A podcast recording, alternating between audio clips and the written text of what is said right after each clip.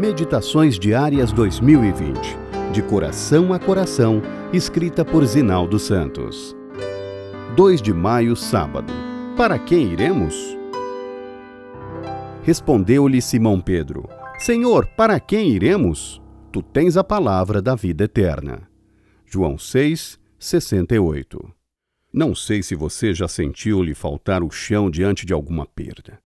Talvez tenha convivido com pessoas que se encontraram no centro desse drama. Já vi e tentei ajudar muitas.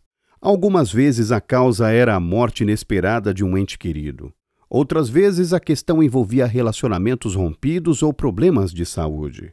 Onde encontrar ajuda e forças para reagir e recomeçar? Acaso estaria esse sentimento de impotência implícito na pergunta de Pedro? O contexto é o milagre da multiplicação de pães e peixes para a multidão faminta. Impressionadas, as pessoas quiseram aclamar Jesus como rei, porém ele saiu de cena, atravessou o lago e foi para Cafarnaum. O povo o encontrou novamente. Então ele aproveitou para fazer um duro discurso na tentativa de levá-los a desejar o pão da vida, que é ele mesmo.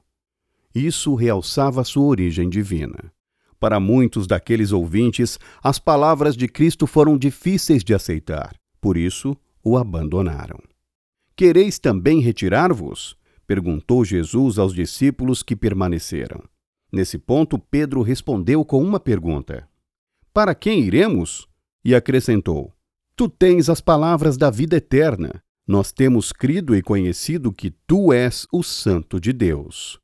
Com sinceridade e fervorosa fé, o discípulo expressou em sua pergunta o profundo desejo de seu coração: como viver sem Jesus? A mera sugestão, mesmo em pensamento, de que isso pudesse acontecer era algo assustador. Não apenas para ele, mas também para os demais discípulos daqueles dias e dos nossos, incluindo você e eu. Cristo é o tudo da existência. É Salvador, Senhor, mantenedor da vida, fonte de alegria e realização. Sem ele, nada mais podemos esperar. Carentes de salvação, para onde vão as pessoas em busca de paz? As formas de religião? A degradação dos vícios? A transitoriedade da fama e dos bens materiais? Para quem iremos com nossos fardos de problemas? Para aliviá-los, precisamos de Jesus.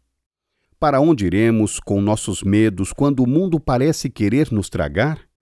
Quando Satanás ruge, quando amigos fogem, quando a doença destrói o vigor? Para onde iremos quando perdemos um ente querido?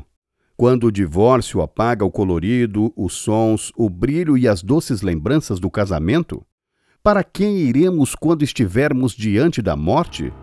A solução é Jesus. Só Ele tem as palavras de vida eterna. Em Suas promessas, encontramos refúgio invencível.